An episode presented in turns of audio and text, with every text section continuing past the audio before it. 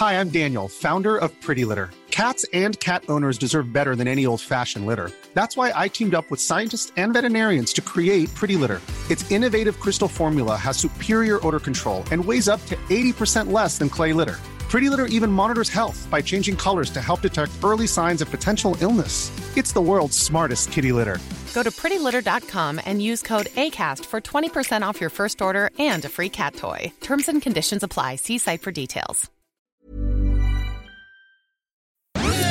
Dixo presenta Fuera de la caja con Macario Schettino.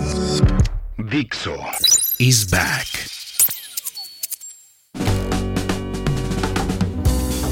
Bienvenidos, esto es Fuera de la Caja. Yo soy Macario Schettino y le agradezco mucho que me escuche en esta nueva emisión de nuestro análisis de coyuntura, en particular en esta ocasión para analizar la semana, la primera semana de octubre, terminó el 8 de octubre domingo, eh, una semana en la cual eh, creo que hay tres cosas que mencionar son de distinta importancia. Eh, voy a empezar con lo que creo yo que es más relevante, que es el ataque de Hamas a el sur de Israel, que se realiza al día siguiente de que se cumplieran 50 años de la guerra de Yom Kippur, una guerra en la cual Egipto y Siria intentaron destruir el Estado de Israel, aprovechando que era el día en el que los judíos le piden perdón a su Dios, ayunan, etcétera, y pues estaban distraídos. Que fue en realidad esa guerra de Yom Kippur una especie de venganza de Egipto por la guerra de los seis días que ocurre en 1967, en donde Israel, Siria, Jordania e Irak intentan destruir al Estado de Israel y son derrotados por Israel. Esa guerra en realidad es pues una continuación de la ocurrida en 1948 cuando se funda el Estado de Israel y 24 horas después es atacado por Egipto, Siria, Jordania e Irak. Es decir, ha habido un constante ataque al Estado de Israel por parte de grupos islámicos en esta primera etapa que acabo de describir del 48 al 73, fundamentalmente guiados por Egipto. En la primera parte de esto, el líder egipcio era Gamal Abdel Nasser, un gran líder nacionalista egipcio, pues acabó entregándose a la esfera de la Unión Soviética porque era la Guerra Fría y porque en ese entonces había que elegir, aunque había desde entonces este famoso grupo de los no alineados y el G77, que se funda en los 60, pero en realidad había que elegir.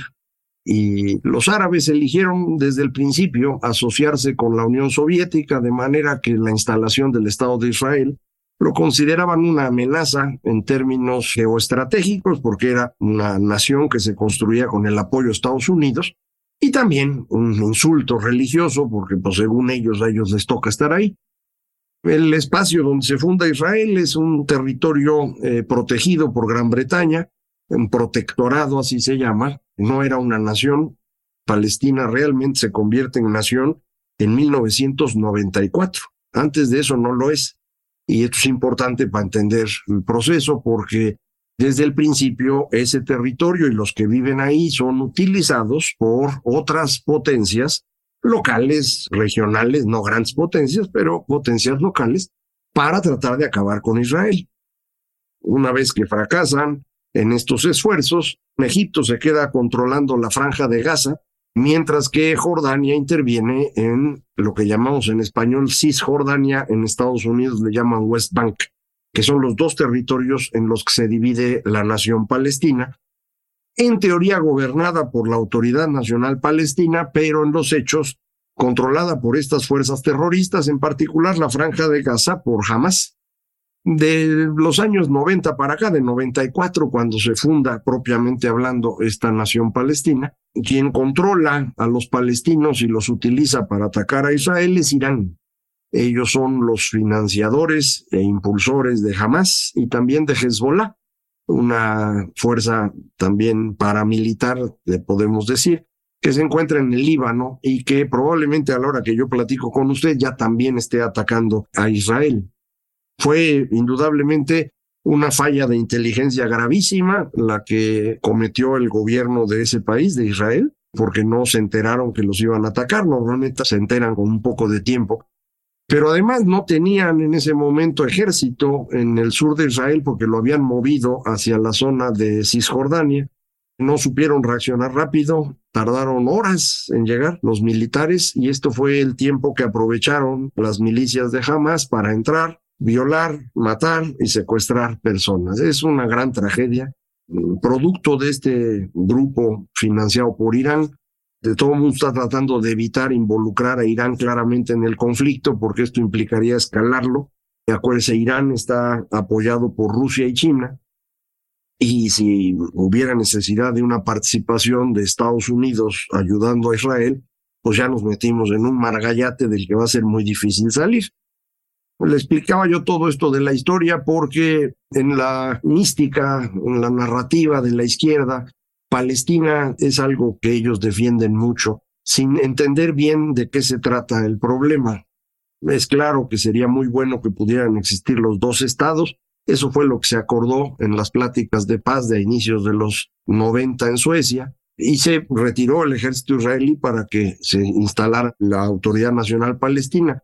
Pero no lo pudieron hacer y no lo pudieron hacer porque no los dejó Irán, como antes no habían podido tener un gobierno porque no los dejaba Egipto.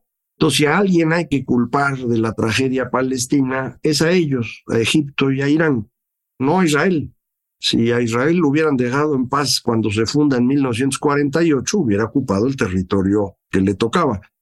Fue el ataque el que le permitió a Israel extenderse, ocupar Jerusalén, que eso sí les interesaba, y usar como argumento pues que necesitaban un territorio más amplio, el que ya habían ocupado, porque estaban amenazados por todos los vecinos.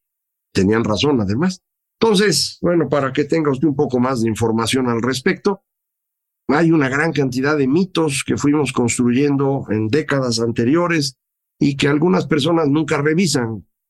No es tan difícil ir a revisar la historia y buscar, por ejemplo, todo lo que ocurre a partir de 1969 en Palestina gira alrededor de Yasser Arafat, el líder de la Organización de la Liberación de Palestina, cuyo objetivo es la destrucción del Estado de Israel, literal, como lo hacen otros. Entonces, Irán tiene esa misma idea, hay que destruir Israel y empujar a los judíos hasta el mar.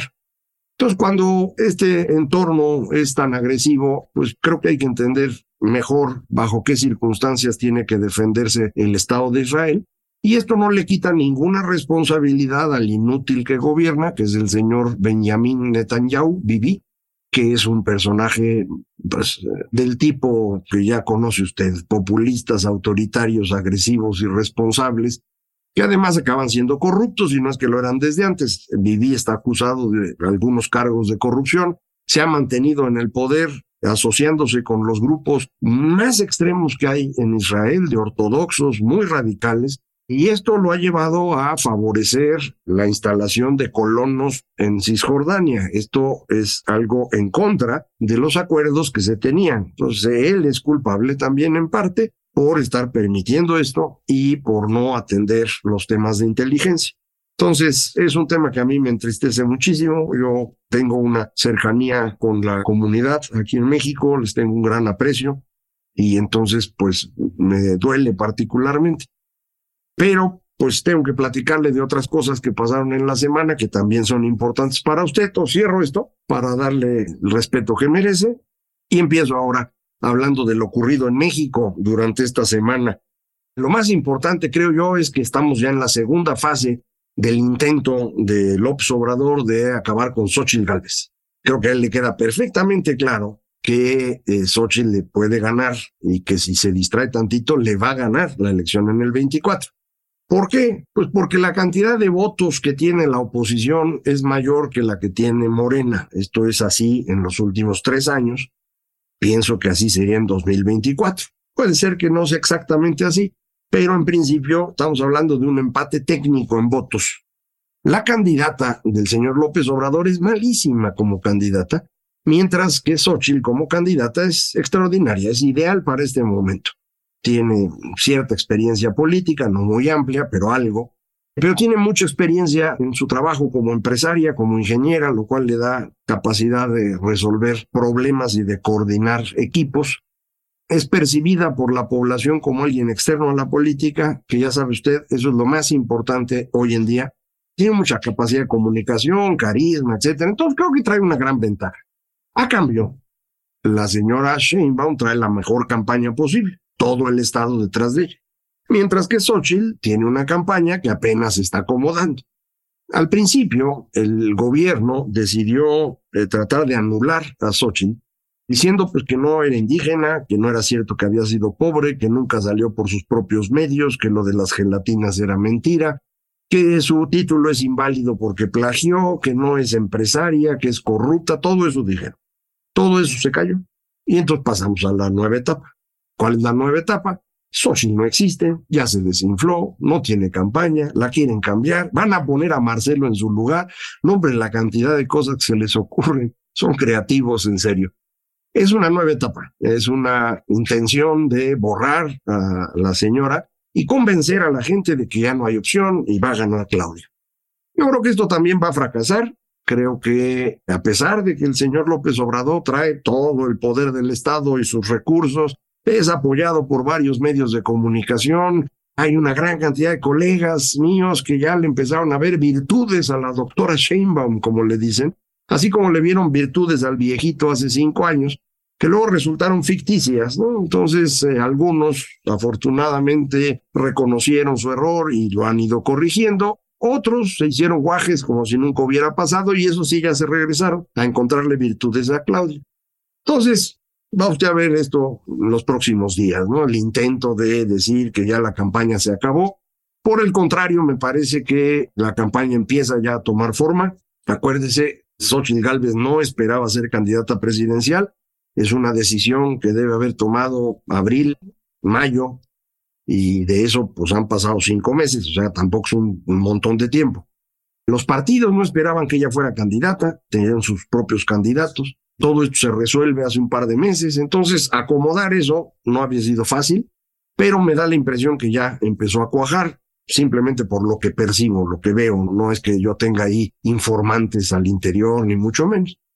Entonces, si esto es así, pues eh, creo que la campaña de Xochitl no necesita ser extraordinaria para ganar, con que sea razonablemente buena le alcanza, porque ella como candidata, insisto, es ideal para este momento.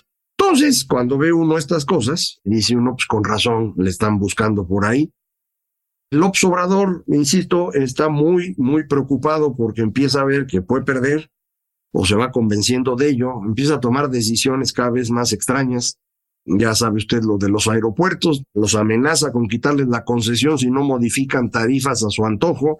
Van a argumentar que es para favorecer a los consumidores o a los clientes. Yo creo que es parte de su misma estrategia de ir creando Mexicana de Aviación que va a tener un subsidio, que es parte de los militares, favorecer la existencia de los dos aeropuertos militares, el AIFA y Tulum, y empezar a golpear a los demás, como le he hecho. La misma estrategia que en otras ocasiones, todo para tratar de que sus porquerías funcionen. La IFA es un aeropuerto decente, está bien, pero no puede reemplazar al de la Ciudad de México, ni lo complementa porque no hay conectividad, eso no lo han resuelto. No parece que lo puedan resolver y entonces nadie va a usar el AIFA. La refinería de Dos Bocas no va a refinar en este sexenio. Y el tren Maya, le dije yo, no lo van a acabar. Y entiendo que el sábado ya reconoció el presidente que efectivamente el tramo 5 no lo van a poder acabar, pero ya lo van a dejar encaminado. Se va a destruir todo, pero no va a haber tren. Entonces, bueno, con esas eh, circunstancias, con una candidata de oposición fuerte, pues sí, ya se puso nervioso, ¿no? Ya además vinieron los gringos, ya lo convencieron de que vaya a San Francisco a la reunión que está convocando Biden. Vamos a ver qué pasa allá, porque Biden va a ejercer presión sobre López dependiendo de si le sirve o no a él para su propia reelección. Recuerde que así piensan los políticos. Entonces, pues eh, creo que el presidente se puso en una situación muy vulnerable frente a los Estados Unidos, frente a la población en México en términos de resultados, en términos de finanzas públicas, de manera que cualquier cosita que no salga bien le puede descomponer seriamente el último año. Pero él solito se acomodó ahí, pues a ver cómo le va. Esta semana, hablando de estas eventualidades así que ocurren, pues se nos ajustó el tipo de cambio. No es un ajuste brutal, pero es muy, muy bueno para los exportadores que ya estaban realmente pasando aceite. O sea, con el dólar a 17 o bajito de 17, pues ya no cubrían sus gastos. Entonces ya estaban subsidiando la producción porque no salían. Ya se acomodó en 18.30, 18.20. Vamos a ver si continúa este movimiento, se estabiliza ahí. Yo tengo la impresión que el rango en donde puede estar razonablemente bien el peso es entre 19 y 20 por dólar, por la forma como se ha comportado desde largo plazo. Sin embargo, es algo que yo no puedo saber, que nadie puede saber. El que lo pudiera saber sería multimillonario, porque podría decir a cuánto va a estar el tipo de cambio en un cierto día y con eso la libra para dejar de trabajar el resto de sus días. Entonces nadie puede saber, pero todo indica que el dólar ha empezado un proceso de fortalecimiento, que es lo que nos movió a nosotros junto con todas las demás monedas. Antes se había debilitado y fue lo que construyó el superpeso, lo mismo le pasó a muchas monedas.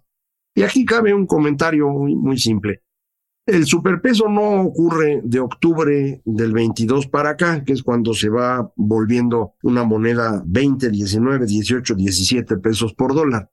Ahí es cuando lo percibimos, pero el fenómeno interesante ocurre de marzo a octubre del 22. Ahí es donde todas las demás monedas se depreciaron y el peso no. El ajuste de regreso nos toma en un nivel bajo y por eso acabamos en 17. Pero en realidad es un fenómeno que ocurre con todos. Ahora, igual que todos, nos vamos moviendo de regreso. Tiene que ver mucho con la posición del dólar. El qué exactamente va a pasar con el dólar tampoco lo podemos saber. Cómo interpretan los mercados el tema de las finanzas públicas de Estados Unidos, que tampoco están ordenadas, o cómo leen cuánto van a subir las tasas en la Reserva Federal y si las piensan bajar en 2024 o no, y si es así, a qué ritmo. Eso es lo que ellos andan viendo para decidir cómo mueven los dineros, y ahí nos agarran a nosotros en medio. Entonces, insisto, esa parte es muy difícil de saber y por lo tanto no puede uno pronosticar el valor, pero creo que nos estamos moviendo un poco de regreso. Es algo muy adecuado para quien exporta en México, le conviene a la economía en su conjunto. Los que decían que el peso se había revaluado porque López era un genio, pues ahora tendrían que decir que es un burro. Ninguna de las dos cosas es cierta. El peso no se apreció ni se depreció por decisiones del gobierno, aunque si el peso se deprecia más que otras monedas durante un periodo largo, sí podría tener relación con la expectativa de que el déficit fiscal sea demasiado grande. Esto puede presionar al peso o puede irse la presión a las tasas de interés, es decir, a los CETES. En qué dirección se va a ir no es claro. Y eso es lo que vamos a ir viendo los próximos meses, pero de que esa presión existe, ahí sí no tenga usted ninguna duda. Entonces, eh, vamos a ver qué más ocurre en estas dimensiones, la económica y la política, a la que ahora tenemos que sumar esta dimensión internacional, porque el conflicto puede ser muy serio, va a requerir un gran trabajo de administración de personajes muy, muy complejos como son los iraníes. Eh, entonces vamos a ver en qué acaba, pero la situación sí puede ser grave. Entonces, no deje usted estar atento un poquito al exterior. En México lo hacemos poco y deberíamos hacerlo con más frecuencia. En cualquier caso, ya sabe, aquí estaré tratando de ayudarle a tener esta visión más completa, ojalá y le sirva de algo. Muchísimas gracias. Esto fue Fuera de la Caja.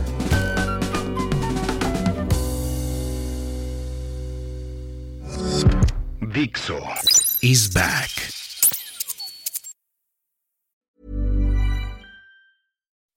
When you make decisions for your company, you look for the no-brainers. If you have a lot of mailing to do, stamps.com is the ultimate no-brainer. Use the stamps.com mobile app to mail everything you need to keep your business running with up to 89% off USPS and UPS. Make the same no-brainer decision as over 1 million other businesses with stamps.com. Use code PROGRAM for a special offer. That's stamps.com, code PROGRAM.